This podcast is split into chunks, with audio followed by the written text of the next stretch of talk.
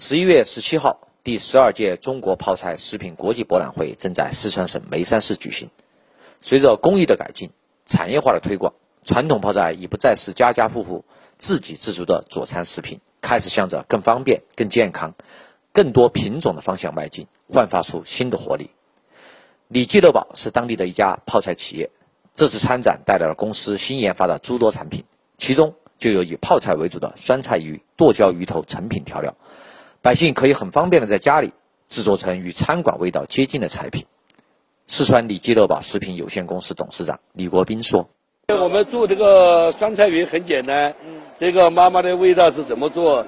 这里有怎么哎写的清清楚楚，就一般的呃普通人和呃刚刚进入社会的呃学生啊。”偷偷享受到妈妈的味道，就是说不用自己这么辛辛苦苦的去泡制这种盐生菜了，可以买一种呃传统的工艺、工业科学的技术、工业化的生产，但是呢，这个呢又快捷又方便，十五分钟就可可以搞一份美味的妈妈吃的妈妈酸菜鱼，吃饭就是香。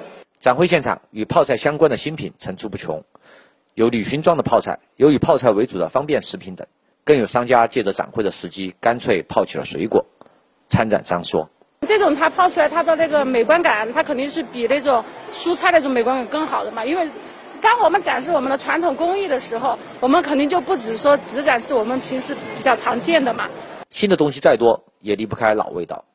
这在打老母水的传统活动中得到充分体现。老母水是泡制泡菜的秘诀之一。”能够从老坛里领取一罐老母水，吸引着众多市民排队来领取，看看拿回家泡出来东西究竟有什么不一样。